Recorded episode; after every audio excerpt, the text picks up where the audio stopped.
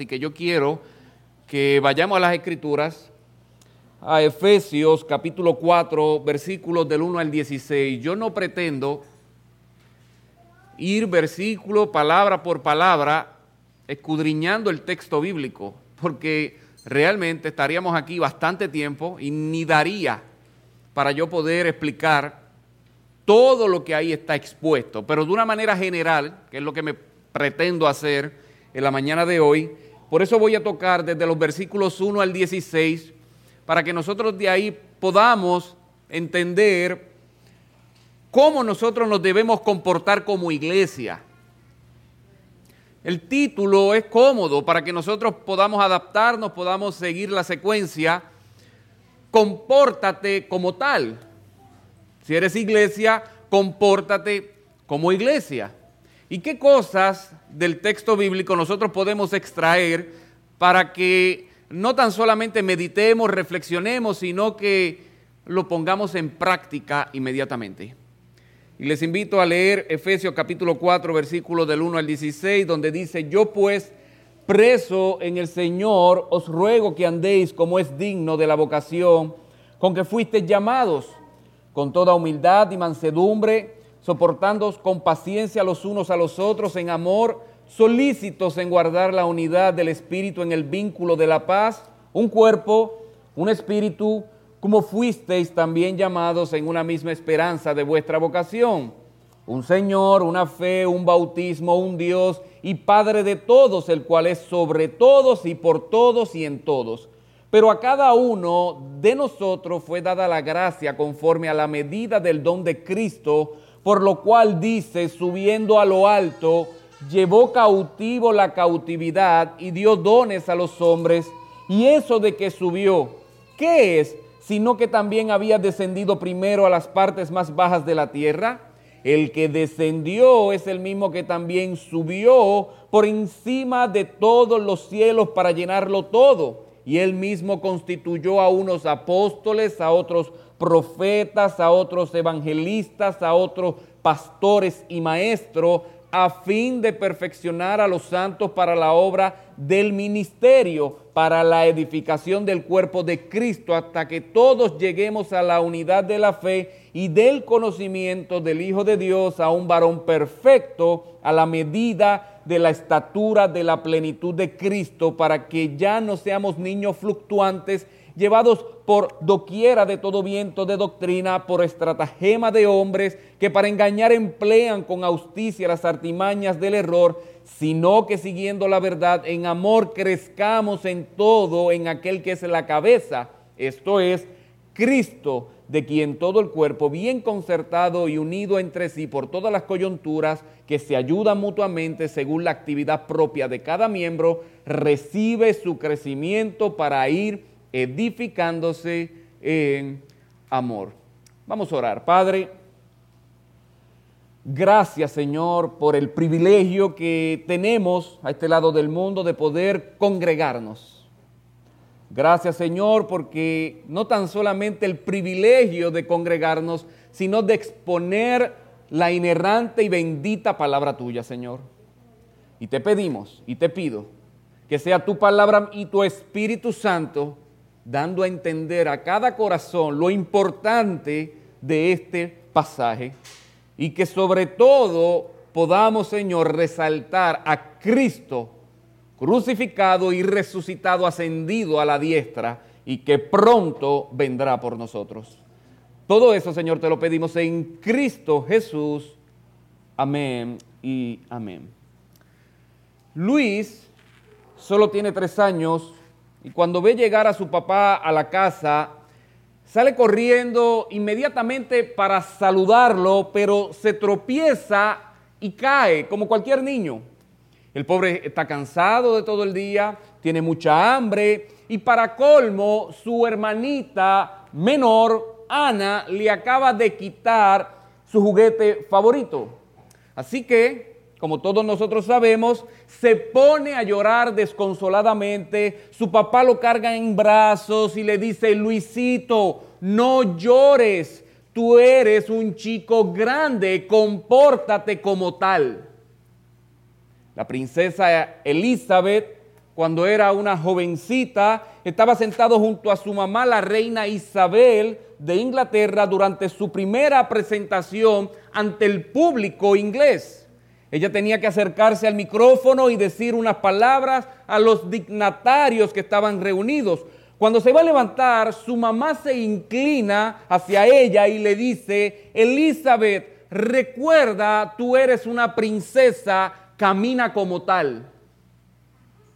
Carlos, de 19 años, acaba de completar los tres meses más duros en la infantería, donde allí estaba tratando de ser un marín y en la última etapa lo ponen a arrastrarse por un fango lleno de alambres de púa y allí arrastrándose, él se queda despavorido, él se queda eh, frisado y tiene que venir un amigo para decirle estas palabras. Carlos, tranquilízate, tú eres un marino, compórtate como tal.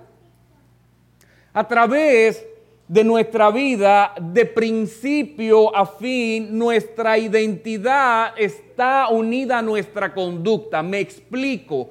Quienes somos afecta nuestro comportamiento.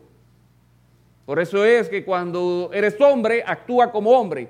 Eres dama, actúa como dama. Eres niño, estás actuando como niño. Quienes somos afecta cómo nos comportamos. Y cuando nosotros vamos a la carta a los hermanos de Éfeso, en los primeros tres capítulos de esta carta son de contenido teológico. Los últimos tres capítulos son de contenido prácticos y nos deja claro algo que las cartas en su manera de, de estar redactadas tienen esta importancia y este detalle. Es que antes de que ellos vayan a pedir nuestra obediencia, ellos siempre nos dice quiénes somos nosotros en Cristo o lo que Cristo hizo por nosotros. Y luego nos da instrucciones de que lo que nosotros debemos estar haciendo. Así que los primeros tres capítulos de este libro, Pablo les dice y podemos resumir que son hijos de Dios, que somos la iglesia de Dios. Ya en el capítulo 4, que es el que nos vamos a estudiar en la mañana de hoy, en el capítulo 4, Pablo le dice cómo deben comportarse en la iglesia. En el capítulo 5, Pablo le va a decir cómo deben comportarse en el mundo. Y en el capítulo ya 6 le dicen cómo deben comportarse, el 5 abajo y 6, cómo deben comportarse en el hogar. Si ustedes son cristianos, en la iglesia se deben comportar de esta manera, en el mundo se deben comportar de otra manera, y en la casa, en el hogar, de esta manera. Y ahí usted ve todas las instrucciones, pero entendamos algo del contexto. Éfeso era la capital de Asia Menor y fue una de las ciudades más importantes de su tiempo. ¿En qué manera o en qué sentido? En un sentido religioso, en un sentido cultural, comercial, económico, político, y tenía un puerto marítimo de manera que llegó a ser una potencia mundial en comercio e influencia. Famosa por el templo a la falsa diosa Diana, Artemisa, considerado como una de las siete maravillas del mundo antiguo. Así que las personas iban a ese lugar a rendir culto y adoración. Era un lugar lleno de religiosidad, un lugar lleno de paganismo y ocultismo. Y el apóstol Pablo comienza esta iglesia y está redactado en Hechos capítulo 19, donde podemos ver que en su tercer viaje misionero, Pablo comienza esta iglesia con 12 hombres, invirtiendo casi tres años en la escuela de uno llamado tirano. Así que Pablo, cuando forma esta iglesia, él sigue su caminar y ahora escribe la carta desde Roma alrededor del año 60 y 62 después de Cristo. Ahora bien, Pablo no escribe esta carta para corregir algún problema en particular que hubiese en la iglesia, sino para fortalecerla para que en medio de todo ese materialismo, filosofías mundanas y oscuridad que vivía la ciudad, ellos no se desenfocaran de su verdadera identidad y riqueza, lo cual con el tiempo lamentablemente sucedió. Porque la, iglesia que había olvidado su primer amor, por si no lo saben, fue esta. Aunque en estos momentos estaba muy bien, John Piper, hablando acerca del tema del individualismo, dice lo siguiente, la mayoría de los humanos tienen una aventura amorosa con el individualismo y no les gusta que les digan que deben someterse a alguien. Y se puede definir el individualismo como colocar los intereses del individuo por encima de los del colectivo. En el individualismo, la autoridad final reside en el individuo.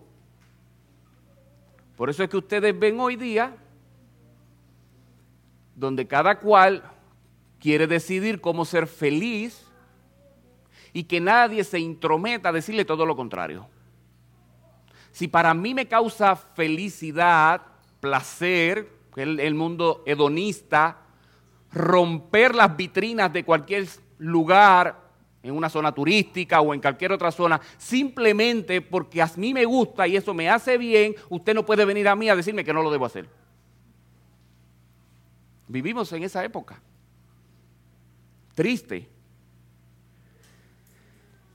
En el individualismo se centra en hacer lo que sea mejor para la persona independientemente del efecto que pueda tener sobre el grupo. Así que cuando usted vaya a hacer algo y usted es de la iglesia local y usted es de esta iglesia o de cualquier otra iglesia y es miembro, piense en lo que le va a afectar a su iglesia. Porque el pecado afecta de manera colectiva, su pecado afecta de manera colectiva. Somos tan egoístas que decimos, no, este es mi pecado, yo sufro las consecuencias. No, no, no, si usted es parte de esta iglesia, se afecta a la iglesia. El testimonio de la iglesia. Por eso es que está lo que es la disciplina eclesiástica, que es una de las tres cosas que Juan Calvino decía de la importancia de la escritura. La tercera que él decía era la disciplina en la iglesia. El individualismo no es otra cosa que el pecado del egoísmo y la indiferencia. Así que después de mencionar estas tres virtudes, Pablo ahora escribe la manera en la que se deben poner en práctica en la conducta. Y mira cómo dice, estas palabras son fuertes, para mí estas palabras son fuertes. Cuando, cuando yo tengo que decirle, hay que, hay que ir allí a soportar a estas personas, ¿usted no ha escuchado eso? Usted lo ha dicho. Y, y, yo no estoy hablando en el contexto de iglesia, perdonen. Pero esta expresión, ay, ahora tengo que ir ahí a soportar Mira cómo Pablo ahora le escribe cómo se puede esto, cómo se ve de manera práctica, soportándonos. Ser paciente con aceptar significa eso. Ser paciente con aceptar las debilidades del otro. Y eso es lo que no estamos nosotros de acuerdo en muchas ocasiones. Esa palabra soportándonos es ser paciente con aceptar las debilidades de tu hermano porque el problema que nosotros tenemos es que creemos que la gente tiene que ser igual a mí. Yo pienso de esta manera y yo creo que tiene que ser así. Y si yo veo a alguien que no camina por ahí, mira este, pero ¿quién soy yo? Nosotros no estamos aquí para que la gente sea igual a nosotros, sino igual a Cristo. Entonces, yo tengo ciertas costumbres, ciertas cosas que no son pecaminosas y que otra persona a lo mejor tiene otras que tampoco lo son. Nos respetamos mutuamente. Tengo que aceptar eso. Pero él dice, los unos a los otros en amor estando solícitos. Y esa palabra solícitos es haciendo todo esfuerzo diligente. Hay que ser diligente en esto. La diligencia viene como producto de la disciplina. Una persona disciplinada va a ser diligente. Pero lo que reina no tan solamente en nuestra cultura occidental, sino también en la iglesia, es la indisciplina. Por eso es que a veces el pastor o un líder puede venir aquí y decir, tenemos que orar. Y la oración es importante. Y usted viene y dice, ah, mañana me levanto a las 4 de la mañana. Ese es lo común. No, a las 5, mañana a las 5, entonces nos tiramos por WhatsApp a las 5. Y yo siempre le digo a los que yo disipulo y aquellos que me dicen eso y dicen, tremendo, te doy cuatro o cinco días. Porque eso es igual que usted nunca corre, nunca ha corrido, le digan que tienen que correr y usted diga que va para un 5K. Usted no puede ir de 0 a 100 a las millas, usted tiene que ir poco a poco. 7, va y ora un poco y hasta que usted lo haga como un hábito. Aquí la palabra es ser diligente, buscar por todos los medios justos, santos, guardar, vigilar la unidad del Espíritu en el vínculo de la paz. Hermano, los cristianos no crean la unidad, sino que la mantienen, la guardan y la fortalecen. Los esfuerzos que debemos hacer de manera diligente no deben ir dirigidos a crear la unidad, sino a mantener la paz en el cuerpo. Es así como el apóstol Pablo explica en el versículo 3, procurando mantener la unidad del Espíritu en el vínculo de la paz. Es importante que los cristianos no estén peleándose, no estén discutiendo, no estén luchando los unos con los otros, porque una iglesia que actúa de este modo es un cuerpo totalmente inefectivo en su comunidad. Versículo 4 Pablo ahora enumera los siete elementos de la unidad que se centran en las tres personas de la Trinidad. Y yo no voy uno por uno, sino que se lo voy a resumir, lo que quiere decir el apóstol Pablo en el versículo 4. La idea es esta. Somos parte de la familia de Dios todos pertenecemos al mismo cuerpo, la iglesia, todos tenemos el mismo espíritu, el Espíritu Santo, tenemos la misma esperanza de que Cristo va a retornar y estaremos con Él por toda la eternidad con cuerpo glorificado, el mismo Señor que Jesucristo, la misma fe, el mismo bautismo y el mismo Padre. Si eres cristiano, no solo Dios es tu Padre, es que nosotros somos tus hermanos. Somos familia. Usted lo sabía. Usted no me conoce a mí, yo soy familia de usted. Y hay cristianos que nosotros no conocemos y por eso oramos por ellos. Y hay una particularidad que se da, si le ha pasado extraordinario, para que usted me entienda, es que cuando usted va a un país o va a un taller en otro lugar un estado y va allí y de momento vea o conoce a un cristiano, es como si nosotros los conociéramos por una eternidad. Y tenemos una confianza increíble de hacer bullying inmediatamente. Pero ven acá, si yo lo conocí ahora.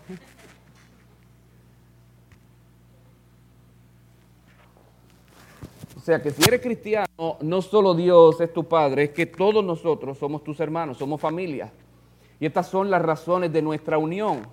Nosotros buscamos amigos que tienen cosas en común que le gusta esto, que le gusta lo otro. Decía un, se me olvidó el nombre, eso fue para el 2006. De hecho, en mi mudanza me encontré con el documento del doctor. Se me olvida el nombre para cuando yo lo mencione poder decirlo. Vuelve y se me olvida. Y es que ahí fue que aprendí esto que yo sé que usted lo ha escuchado. Los amigos uno los busca, los hermanos se los da Dios. Los amigos uno los busca de acuerdo a las cosas en común. Un 90% nos gusta lo mismo, actuamos igual, tenemos una confianza entre burlarnos entre uno que no nos agitamos. Pero los hermanos nos los da Dios. Y hay gente que nosotros queremos tratar y cruzar esa línea de amistad y comenzamos a relajarlo y la persona no le gusta. Entonces uno viene, pero mira qué chango, pero si no le gusta, ese es el problema nuestro somos distintos, hay una diversidad. Pero estas cosas son buenas en sí, pero no son las más importantes para nuestra amistad, para, para nuestra unidad. Nosotros tenemos un vínculo más profundo que Jesucristo. Si eres iglesia, en primer lugar, contribuye a preservar la unidad. Así que deja de hacer lo que puedes estar haciendo que daña y la unidad de Cristo. Y esto no quiere decir que por encima un Dios soberano la iglesia se vaya a dividir. Vuelvo y digo, a la iglesia local de Éfeso está escrita. Estamos hablando de la iglesia metro. O sea, la unidad la provoca Cristo, la preserva Cristo y la unidad nunca rompe, pero hay en, en la oración de Jesús Él lo pide, que sean unos como yo y tú. O sea, hay algo que tenemos que nosotros hacer. Lo segundo, ministra a tus hermanos en la fe. Aquí es que vemos la diversidad dentro de la unidad. Diversidad de funciones, versículos 7 al 12 pero a cada uno de nosotros fue dada la gracia conforme a la medida del don de Cristo, por lo cual dice, subiendo a lo alto, llevó cautivo la cautividad y dio dones a los hombres. Y eso de que subió, ¿qué es? Sino que también había descendido primero a las partes más bajas de la tierra. El que descendió es el mismo que también subió por encima de todos los cielos para llenarlo todo. Y ahora él dice, él mismo constituyó a unos apóstoles, a otros profetas, a otros evangelistas, a otros pastores y maestros, a fin de perfeccionar a los santos para la obra del ministerio, para la edificación del cuerpo de Cristo. Pablo, en los versículos del 1 al 6, habla de la unidad de la iglesia, ahora se refiere a la diversidad dentro de la iglesia. Hermano, la unidad es compatible con la diversidad. Luego vemos una reprensión bastante fuerte de que habían olvidado su primer amor. Así que, como dice el apóstol Pablo a los corintios, aquel que crea o que piense que esté firme, ¿verdad? Que no caiga. Nosotros debemos perseverar en lo que Dios ha hecho y lo que Dios está haciendo como iglesia y tener el cuidado porque mañana por una sola acción mañana se puede desintegrar la iglesia local. Yo no estoy hablando de la iglesia universal. La iglesia universal no va a desaparecer, pero hay iglesias locales que sí lo hacen. Así que cuando yo hago una reflexión de cómo actúa el cristiano o cómo actuamos nosotros para incluirme, me doy cuenta que el creyente muy pocas veces vive lo que cree y lo que afirma creer con un amén. Me explico y déme darle un ejemplo. Nosotros sabemos en teoría de la importancia que tiene la iglesia para nuestra vida espiritual. Yo creo que si les preguntan para usted, la iglesia es importante, claro que es importante. ¿Para qué? Para mi vida espiritual. Pero yo le hago una pregunta. ¿Por qué muchos solo vienen al culto cuando el domingo no hay nada que hacer? ¿Por qué faltamos al culto por cualquier asunto y ese mismo asunto no le hace faltar a su trabajo? ¿Por qué venimos con una mente de consumista a recibir y no con una mente de dar? ¿Por qué no somos de igual de responsable con la iglesia local como lo eres en el trabajo? Ahora, ¿por qué esto es así? Yo no pretendo dar una lista exhaustiva y esta es la lista que es. Usted puede añadir lo que usted quiera en esa lista. Pero como yo soy el que estoy predicando. Bueno, en primer lugar, creo que es una falta de pasión por Dios. No sabemos si es que el Espíritu Santo está contrito o realmente no hay conversión. Pero en segundo lugar, creo que es por una falta de entendimiento de qué es la iglesia y sus propósitos. Muchos están contaminados con lo que por mucho tiempo se predicó y se predica un evangelio antropológico, la idea de hacer el hombre el centro de la iglesia y no Dios. Y hermano, nosotros tenemos que aclarar la iglesia no es el edificio, la iglesia son las personas que han venido en arrepentimiento y fe a los pies de nuestro Maestro Jesucristo. La iglesia es el grupo de creyentes del cual Jesucristo es la cabeza. Y Dios en su sabiduría nos salva de manera individual. Eso es cierto, la salvación es individual. Eso es cierto. Pero luego que eres salvo, te pone en una comunidad para que vivamos juntos en armonía. Así que aunque sí hay algo individual en nuestra salvación, luego Dios te pone, te incluye, te incorpora con gente de todo tipo de personas, diferentes gustos, diferentes formas de ser criados, Algunos les gustan los deportes, otros detestan los deportes. Algunos les encanta la ciencia y la política, otros detestan la política. Y el Señor, de manera magistral, por medio del Espíritu Santo, los une en una iglesia como ocurría en la iglesia primitiva. Judíos y griegos, judíos y el resto de la población que no era judía, entonces los pone en una iglesia para que se lleven entre sí. Así que esto es lo que precisamente Pablo está mencionando en este capítulo, nuestra vida como creyentes y sus implicaciones dentro del cuerpo que es la iglesia. Ahora bien, esa es la introducción. Ahora vamos a pasar a los tres puntos que nos van a aclarar de cómo nosotros nos debemos comportar. En primer lugar, nosotros como iglesia debemos preservar la unidad de la iglesia. Preservar la unidad de la iglesia, versículos del 1 al 6 yo pues, preso en el Señor, os ruego que andéis como es digno de la vocación con que fuiste llamado con toda humildad y mansedumbre, soportándonos con paciencia los unos a los otros en amor, solícitos en guardar la unidad del Espíritu en el vínculo de la paz, un cuerpo y un espíritu, como fuiste también llamados en una misma esperanza de vuestra vocación, un Señor, una fe, un bautismo, un Dios y Padre de todos, el cual es sobre todos y para todos y en todos. Gracias. La palabra que ustedes tienen ahí, pues, yo, pues, es conectiva. Es una palabra de transición.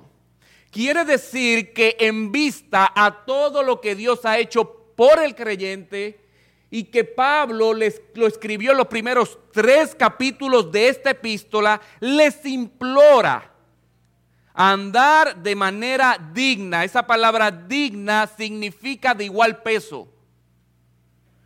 La otra palabra vocación, que otras versiones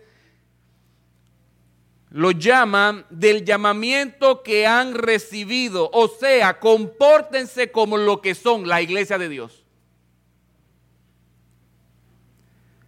Primeros tres capítulos de Efesios. Resumido, no perfectamente. Dios los ha escogido antes de la fundación del mundo. Han sido adoptados por medio de Jesucristo. Les dio vida cuando estaban muertos en pecados y delitos. Han sido reconciliados con Dios Padre y ahora han venido a ser parte de su pueblo especial que es la iglesia. Y hermano, todo eso es por pura gracia. No somos merecedores de todo lo que yo acabo de decir. Porque aún la fe es un don, es un regalo de Dios. Para que nosotros no tengamos en ningún momento el sentido de jactancia de decir, porque yo creí. No, no, es que si creíste fue porque Dios depositó la fe salvífica en ti. Así que al final la gloria y la honra es para Dios. Y el apóstol Pablo, capítulo 1, capítulo 2, capítulo 3, te está diciendo, miran quién eran ustedes y quiénes son ahora. Por lo tanto, eso debe ser suficiente para motivarlos a vivir como lo que son la iglesia del Dios viviente. Pablo enumera tres, tres virtudes. ¿Cuáles son? La humildad, la amabilidad y la paciencia. Tres virtudes. La primera, la humildad. En la cultura griega se pensaba que la humildad era una debilidad de carácter y que solo los esclavos debían practicarla. De hecho, hoy día, cuando tú muestras humildad, se burlan de ti. Es una debilidad de carácter en Puerto Rico también. No tan solamente en esa cultura griega. Pero Pablo declara que los cristianos deberían vivir con toda humildad en su andar diario y esto es lo opuesto al orgullo. Hermanos, si hay algo que daña la comunión entre personas es el orgullo. El orgullo promueve la desunión, mas sin embargo la humildad preserva la unidad. ¿Qué dice Filipenses capítulo 2 versículo 3? Nada hagáis por egoísmo o por vanagloria, sino con actitud humilde cada uno de vosotros considere al otro como más importante que a sí mismo. La segunda virtud, el creyente tiene que ser amable o tiene que ser manso.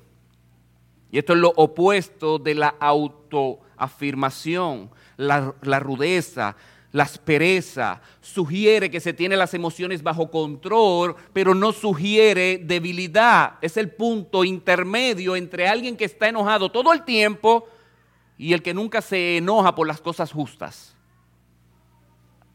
Airaos, pero no pequéis. Entonces sí, a mí me debe dar molestia que maten bebés en el vientre de sus madres. A mí me molesta eso airaos, pero yo no voy a hablar mal con aquel o difamarlo o hablar con aspereza a aquellos que lo hacen. Porque entonces peco, pero sí, me causa ira. Pero tú no puedes estar enojado con todo el mundo y por todo el mundo. Entonces alguien entra aquí a la iglesia y tú con la cara, ¿y cómo estás? Sí, estoy bien. ¿Pero qué problema tengo yo? Lo tercero, los creyentes deben mostrar paciencia, es longanimidad, es el espíritu que nunca se rinde, que soporta hasta el final, aún en tiempos de adversidad. Así que las actitudes de humildad, amabilidad y paciencia ayudan a preservar la unidad entre los cristianos. Y lamentablemente el individualismo que hoy está muy, yo diría, muy de moda, se ha infiltrado en nuestras iglesias. Pablo pasa a hablar de dones, pasa a hablar a dones, a los dones que Dios ha dado. Cada creyente recibe de Dios gracia o capacitación conforme a la medida del don de Cristo. Si eres cristiano, tienes dones. Y Dios los otorga bajo su soberana voluntad. Es el que decide cuál te va a dar o no, así que sé feliz con el que tiene. Y no envidies el que no te han dado. Hay mucha gente que ve esto y como que, wow, pero yo quisiera, y si yo tuviese la oportunidad, eso lo regalo. Y no lo digo porque, ah, qué humilde, no, se lo regalo. esto, es una, esto es un gozo indescriptible, ¿sabe? no, no, no, es un gozo indescriptible. Pero es un rol agotador mentalmente. Entonces a veces yo veo como otros fluyen y uno dice, caramba, yo quisiera fluir como esta gente tranquilo sin tener ese peso que tengo hoy. El apóstol Pablo lo tenía, que decía, mira todo lo que a mí me ha pasado y a eso le añado la preocupación por la iglesia.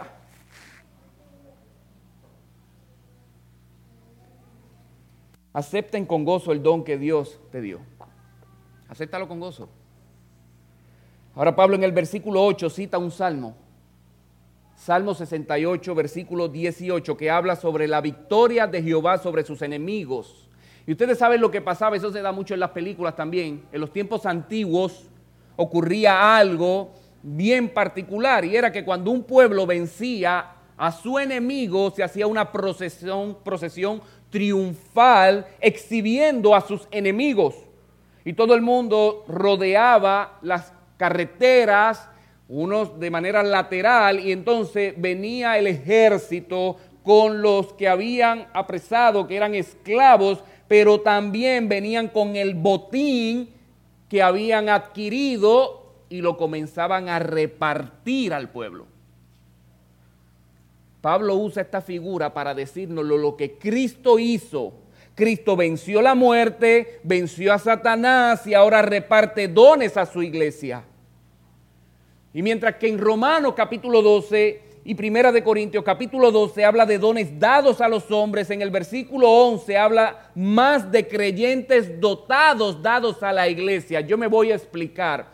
El sujeto que está aquí, él mismo, él mismo denota que Cristo mismo es quien da gente dotada.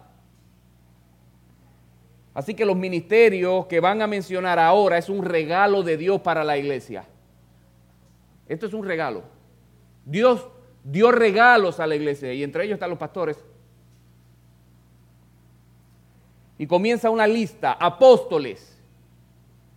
Los apóstoles, aquellos que llevaban el mensaje del Evangelio con toda autoridad de Dios. Apóstol significa uno enviado como delegado con autoridad, luego le sigue profetas, eran aquellos que tenían revelación nueva cuando todavía el canon no estaba escrito. La pregunta es, ¿estará Dios restaurando en la actualidad el oficio de apóstoles y profetas en la iglesia?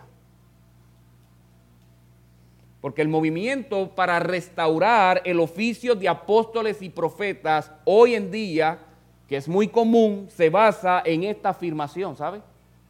Ellos te van a citar este texto bíblico. ¿Ve que sí? Ustedes existen, que son maestros y pastores, ¿verdad? Sí, pues ¿y por qué nosotros no? Ese es su argumento. Están en la misma lista. ¿Cuáles son los dos requisitos para ser un apóstol? El primero, haber visto a Jesús después de su resurrección con sus propios ojos. Ser un testigo ocular de la resurrección. Y lo segundo, haber sido específicamente comisionado por Cristo como su apóstol. ¿En dónde yo saco eso? En Hechos capítulo 1, versículo 22, cuando Pedro dijo que para reemplazar a Judas tenía que ser uno que había sido testigo como nosotros de su resurrección. Y en Mateo capítulo 10, versículos del 1 al 7, Dios le da la comisión directa a ellos.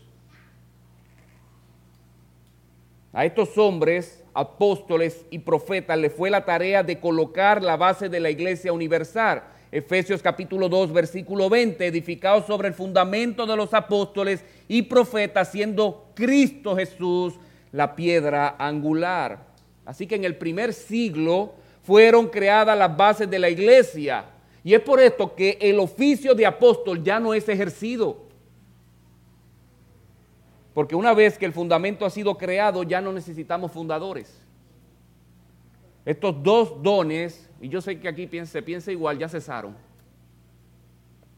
Si no lo editan. ya cesaron. No tienen razón de ser, ya que hicieron su trabajo de ser el fundamento de la iglesia. Y ustedes, hacia aquí hay algunos que construyen, yo no construyo, pero en sentido común saben que la zapata solamente se pone una vez. Y le sigue evangelistas, personas que llevan el evangelio en un sentido más amplio, posiblemente los misioneros, que yo sé que aquí se ora por los misioneros, y pastores y maestros, que muchos dicen que son lo mismo y otros dicen que no, que es pastores y maestros. Lo que hay es una cosa clara que le voy a decir. No se puede ser pastor si no se tiene el don de enseñanza pero sí se puede tener el don de enseñanza y no ser pastor. ¿Y cuál es el trabajo de ellos, de los que yo acabo de mencionar? Ya vimos de los apóstoles y los profetas, el fundamento, pero ¿cuál es el trabajo de estos? Versículo 12. A fin de perfeccionar a los santos para la obra del ministerio, para la edificación del cuerpo de Cristo. Hermano, quien determina lo que debe o no hacer el pastor no son las personas, sino Dios. La mala costumbre de querer que todo el mundo actúe como nosotros. Usted sale y comienza a ver ciertas, ciertos desperfectos en nuestro país. Mira, aquí se debe hacer tal cosa, aquí el alcalde tiene que hacer lo otro, aquí el gobernador, y nosotros somos expertos en todo. De hecho, yo me he encontrado viendo deportes un juego de baloncesto y yo le digo, no, ahora tienes que darle la bola a este, no, es que lo hizo mal. Mi hermano, de aquí es un mamey. Yo no pretendo justificar a los gobiernos y los políticos, pero por lo menos justifico a los que están dirigiendo un equipo. Y mira que no por habilidades propias, Simplemente hasta por estar más alto que ustedes, tengo poder de sugestionar. Por eso es que uno se toma esto en serio y que sea la Biblia nada más, y no mi opinión. y que yo sé que muchos son capaces de sugestionarlo a sentir experiencias y emociones. Pero de eso no se trata. ¿Qué usted hace con eso allá afuera? ¿Qué usted hace con las emociones cuando se enfrenta a un marido que no es cristiano y que lo espera para comenzar a gritarle en su hogar o viceversa, o que tiene hijos perdiéndose en el mundo? ¿Qué le va a usted a funcionar yo aquí estar levantándoles emociones y cantando todo el tiempo y alabando a Dios? Cuando usted vaya allá no va a tener fundamento. ¿Cómo usted va a reaccionar cuando ahora en la globalización y en la era de la información, que ahora mismo yo estoy predicando y usted puede estar buscando si es verdad lo que yo digo inmediatamente? Pero de la misma manera, usted está en Facebook, Instagram, Twitter y todas las plataformas que existen. Y por ahí hay una de doctrina falsa. Hermano, usted tiene que educar su oído. Usted pone emisoras cristianas y a lo mejor usted dice, yo mejor me voy para esta secular.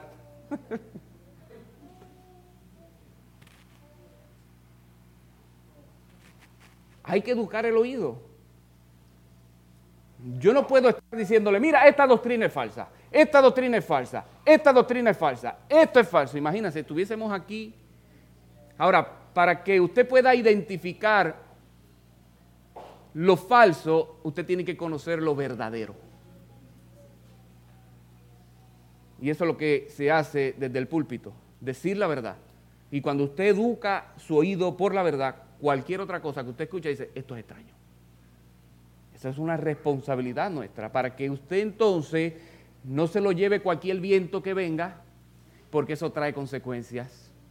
Una mala teología lleva a una mala práctica y una mala práctica acarrea consecuencias. Así que por favor saquemos de nuestra mente la tradición evangélica, evangélica por la cual hemos sido moldeados, pero que está muy lejos de la Biblia, porque no solo los católicos siguen tradiciones, sino los evangélicos. En la iglesia se practican cosas por tradición y no por la palabra. Y ponen cargas en la vida de los ministros irreales. La pregunta es, ¿qué estás haciendo para la edificación de tu iglesia? Porque si no hacemos nada según el diseño de Dios, el cuerpo no crece. Y una, una iglesia que no crece, decrece. Compórtese como iglesia y ministre, sirva a sus hermanos. En primer lugar, preserve, haga todo por preservar la unidad, no crearla, ya eso está, preservarla en segundo lugar, ministre a sus hermanos. Y en tercer lugar, veamos la meta suprema, porque puede ser que muchos estén confundidos con la meta. Utilizando el medio como meta cuando no lo es. Para que ustedes sepan, la evangelización no es la meta, es un medio. Evangelizar a las personas es un medio. La meta es que sean adoradores en espíritu y en verdad. El medio es el evangelio para que se conviertan en adoradores. Así que podemos estar muy confundidos en las metas. Y dice desde el versículo 13 al 16, hasta que todos lleguemos a la unidad de la fe y del conocimiento pleno del Hijo de Dios, a la condición de un hombre maduro, a la medida de la estatura de la plenitud de Cristo, para que ya no seamos niños sacudidos por las olas y llevados de aquí para allá por todo viento de doctrina, por la astucia de los hombres, por las artimañas engañosas del error, sino que hablando la verdad en amor crezcamos en todos los aspectos en aquel que es la cabeza, es decir, Cristo, de quien todo el cuerpo, estando bien ajustado y unido por la cohesión que las coyunturas proveen, conforme al funcionamiento adecuado de cada miembro produce el crecimiento del cuerpo para su propia edificación en amor. ¿Cuál es la meta? Ustedes saben quién es el que se inventó la meta. Dios. O sea, nosotros no tenemos la prerrogativa de inventarnos metas distintas a las que está en la Biblia. Porque para empezar, esta es la iglesia que Él está edificando. Yo edificaré mi iglesia. Él es la cabeza. Nosotros simplemente somos siervos. Inútiles o candidatos a siervos inútiles. La meta la establece Dios en su palabra, pero la meta no es crecer en membresía o en asistencia a los cultos. Eso da un indicativo, eso es bueno, pero esa no es la meta. La meta no es tener una mega iglesia. Yo quiero que esta iglesia nos vayamos de este lugar y crezcamos. Y Esa no es la meta. Esto puede ser una aspiración que yo no considero mala, depende de la motivación. Porque si es para que otros hablen, sí. Pero, pero esa no es la meta. Si la meta es que haya mucha gente, el medio que voy a utilizar va a ser aquel que dé el resultado y me convierto pragmático. No, no. La meta no es tener una mega iglesia, la meta no es hacer crecer la membresía de una manera o una forma increíble. La meta es que todos juntos crezcamos a la imagen de Jesús. Esa es la meta. Que seamos maduros. Que usted no se moleste, para ser bien práctico, que usted no se moleste por cualquier cosa. que usted no chismee que usted no hable mal de nadie que no esté presente y que si usted ve a alguien en pecado, algo que le molestó, no le diga a fulanito. Todo el mundo se entera menos fulanito, que fue el que le hizo lo, que le hizo. Y la Biblia dice que si tu hermano peca contra ti, ve estando tú él solo. Entre menos personas se enteren, mejor. Hay que cuidar eso. La meta es que seamos maduros. Estamos en un proceso de reconstrucción. Algunos más van adelantados y otros van atrasados, pero todos tenemos una meta. Y no es que se parezcan al pastor, no es que se parezcan a otro hermano, es que se parezcan a Cristo, que está revelado en los evangelios. Aprended de mí que soy manso y humilde de corazón, dice Mateo capítulo 11, versículo 24 en adelante. Es aprender de Él cómo él actuó. Pedro dice que cuando lo maldecían, no maldecía para atrás. ¡Wow! Y ustedes saben que Juan Jos, Policarpio y todo es Wycliffe aprendieron de Cristo que en los últimos momentos, cuando iban a ser sacrificados, oraciones de ellos es perdona a tus enemigos.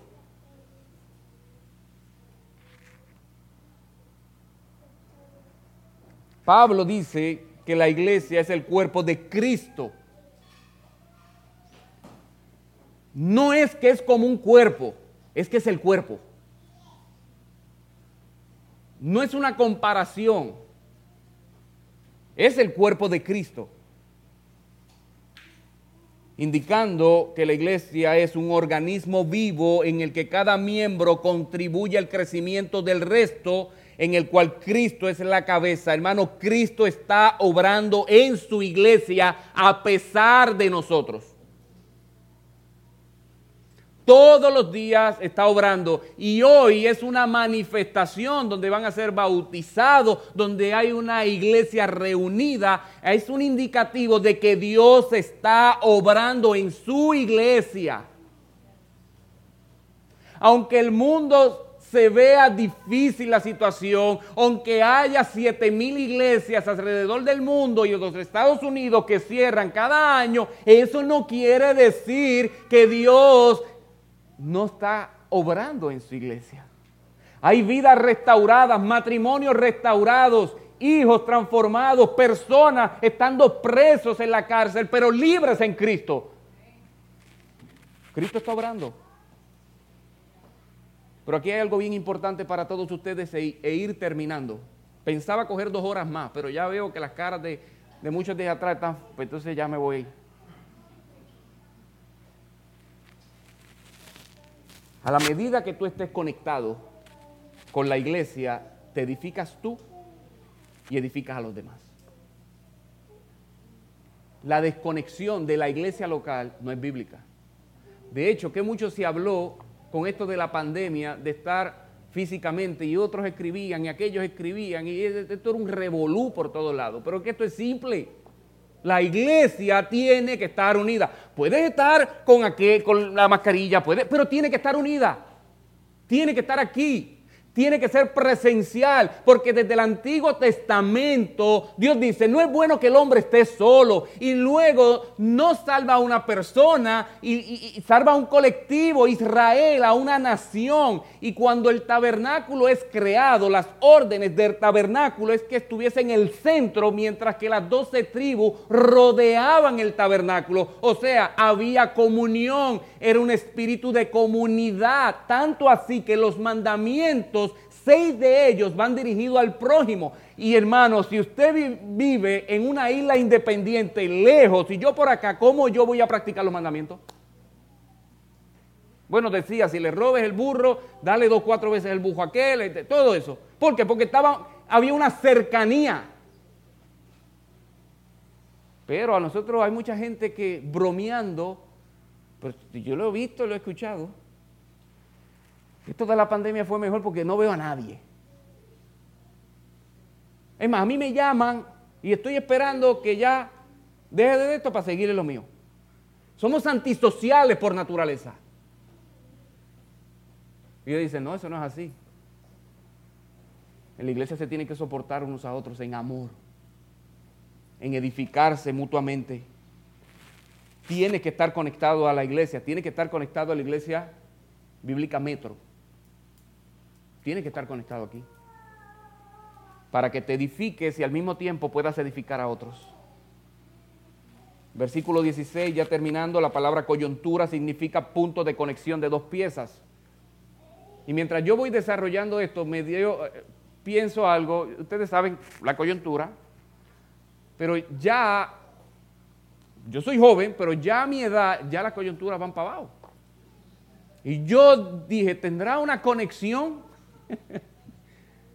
del cuerpo, de lo primero que se va afectando son nuestras coyunturas. ¿Tendrá una conexión? Pero hermano, para sorpresa mía, no. Simplemente porque me dolían las mías. Pero la coyuntura son la conexión de dos piezas. Te unen el hombro del resto del brazo y así sucesivamente qué es lo que está hablando Pablo. Si estás separado de la iglesia, estás en problema. Porque ni recibes ni puedes dar. Somos una unión. Yo necesito el brazo completo. No puedo desprenderme desde, desde, el codo, saco esta coyuntura, saco el brazo y me quedo con el hombro y trato de agajar algo. No voy a poder. Necesito el brazo. Cada miembro es importante, usted es importante. Usted está aquí y dice, no, los importantes son los que hablan allá. No, quítese eso de la mente. Todos son importantes. Simplemente esto es un don, como que el cual usted tiene uno también. Que el de nosotros sea más visible no quiere decir que sea más importante que el de usted. El de usted es importante. Cada miembro es importante, tiene funciones específicas conforme a sus dones que no tienen tampoco que ser ejercidos bajo un ministerio de la iglesia, sino de una manera informal. Hermano, usted dice, es que está el ministerio de alabanza, ya están completos. El ministerio de educación ya están completos. Yo creo que yo no voy a ser pastor. ¿Y qué hago? Bueno, usted tiene más cosas que hacer que usted ni, tiene idea. Dígale al pastor o al secretario, secretaria, diga, dame aquí los nombres de todos los miembros oficiales de esta iglesia, que mañana oro y voy a llamarlos a cada uno. Haga eso. Ya usted está sirviendo. No tiene que ser más un ministerio inventado, que cuántos ministerios existen hoy en las iglesias. No, la palabra es servicio, sirva. Póngase a, a servir de manera informal. Porque tú no vienes a la iglesia únicamente para recibir, para ser un consumidor, sino para dar. Tú vienes para ser equipado para hacer. ¿Qué voy a hacer ahora con esto? Ok, ya me dijo, pues ahorita voy y hago tal cosa. Ahorita pregunto a, tal hermano cómo está. Y sabes qué, no actúe por emoción, actúe por convicción. ¿Sabes cuál es la mala costumbre nuestra? Eso nos pasa a todos, ¿sabes? Usted va a una película, va al cine y la película lo emocionó en algo. Si es de, de Rocky, en aquellos tiempos yo salía a. Ponía dos suéteres aquí, en los nudillos para tratar de que el dolor no fuese tan fuerte y como todos vivíamos en una misma calle, nos entrábamos a gasnatar como hockey, los, colorados. ¿Por qué? Porque la, la, película simplemente nos emocionaba por un momento para hacer eso. Por el tiempo, al ver nuestros rostros colorados, que nos agitábamos y nos quitábamos los dedos y queríamos, pues digo, esto no es. Y por lo tanto, para que ustedes sepan, yo no soy boxeador. Hay que hacerlo por convicción, no porque yo lo estoy diciendo aquí y usted diga, ah, qué chévere está, hoy cuando salga de aquí voy a hacer tal cosa. Lo hace hoy, lo hace mañana y lo sigue haciendo hasta que Cristo venga. Tenemos la mala costumbre de actuar por emoción y no por convicciones. Y lo último, bueno, hace rato estoy diciendo lo último, ¿verdad? ¿Sabes cómo, hermano, llevo años en esto, ¿sabes cómo yo detesto que ya ustedes están diciendo es verdad? Cuando se ríen. Efesios capítulo 4, versículo, es que es largo. Yo solamente a veces predico de uno o dos, es largo y para mí es un reto.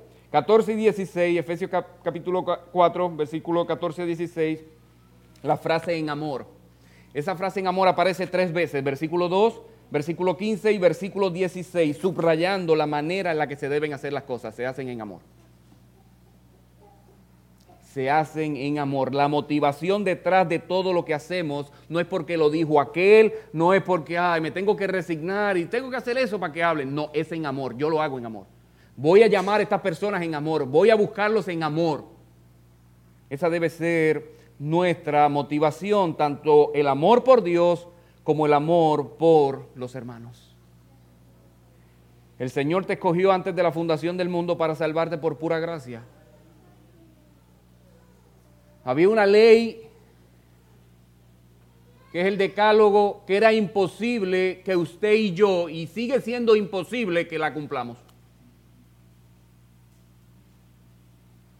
Y tuvo que venir nuestro Creador, nuestro Salvador, tuvo que venir a habitar en un cuerpo como el de usted y como el mío y vivir una vida perfecta por 33 años para que su justicia fuese imputada y que nosotros ya fuésemos justos delante de Dios Padre. Pero habían unos pecados que habíamos cometido, pecado heredado y pecado cometido por nosotros. Porque simplemente, como dice Santiago, el pecado de omisión, no haciendo algo que debería estar haciendo, es pecado. Imagínense. Y el Señor dice, yo voy a morir por sus pecados, pasados, presentes y futuros. Para que todos, la invitación es para todos los que van a responder son su pueblo, pero la invitación es para todos.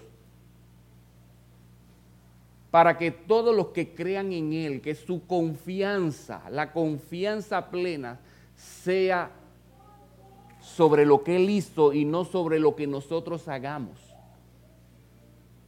Y la verdadera fe produce arrepentimiento de su pecado. Si usted está aquí y usted dice, yo soy malo, va por buen camino. Pero si está aquí, está diciendo, pero es que soy demasiado de malo. Hice algo ayer, antiel, esta semana, tengo un secreto, yo creo que eso Dios no me lo puede perdonar. ¿Sabe que Dios le puede perdonar ese y otros pecados más? Así de inmenso es el amor de Dios. Si usted está aquí y todavía no ha tenido el encuentro transformador, hoy es día de salvación hoy va a presenciar bautismos. Algo que ocurrió en el corazón de los que se van a bautizar, lo van a hacer de manera pública como un acto de obediencia. Pero si usted está aquí porque, fíjate, esto está bueno, me gusta la iglesia, está cómoda, y no por la causa de Cristo, le invito a que hoy se arrepienta de sus pecados y venga de rodillas a los pies de nuestro Maestro. ¿Por sabe por qué? Porque Jesucristo no mira de lejos, a uno que tiene el corazón contrito y humillado, sino que se acerca con misericordia y está dispuesto a levantarte, rescatarte y transformarte. Ese es nuestro Dios, ¿sabe? Yo sé que en Efesios capítulo 4 a lo mejor todos nosotros nos vemos identificados no en el lado bueno, en el lado malo, no he hecho nada. Pero qué bueno que Dios nos perdona. Qué bueno que mi salvación no depende de lo que yo hago, sino de lo que Él hizo. Pero eso debe ser la gasolina que impulse a que yo de ahora en adelante viva entregado para Él, sirviéndole a los demás. Así que yo sé que esta iglesia es una iglesia vigorosa, y no lo digo para halagar ni para que Andrés me invite más eh, frecuentemente, porque yo estoy bastante lejos. lo digo de manera de corazón. Eh, ustedes son mis hermanos, de, hermanos de la iglesia bautista Donay. Sea, todos somos hermanos en diferentes iglesias locales por razones de espacio, razones también eh, de distancia, pero somos hermanos. Y realmente me complace ver cómo Dios está orando en esta iglesia. Pero no se deje llevar por eso. Porque Satanás cuando ve una iglesia que va creciendo y va cogiendo forma, ataca sin temor, fuerte. Y sabes qué? El Frailing Fire ataca de adentro. De afuera, esos son fáciles, es de adentro. Así que hermano, sigamos obrando para la gloria de Dios y descansando en el sacrificio vicario de nuestro Señor Jesucristo. Es por su gracia, es por Él que hoy nosotros podemos estar aquí y dar gloria y honra a Dios. Vamos a estar puestos en pie.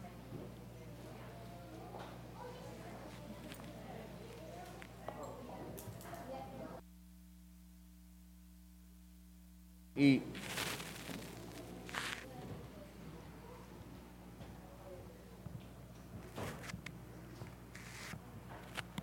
como ustedes van a estar bautizando, después de yo tirar sermones así, yo también me quiero bautizar. Quiero orar, porque yo sé que en una iglesia hay muchos tipos de personas. Yo quisiera que todos fueran cristianos. Y yo no los conozco, pero yo no puedo asumir algo.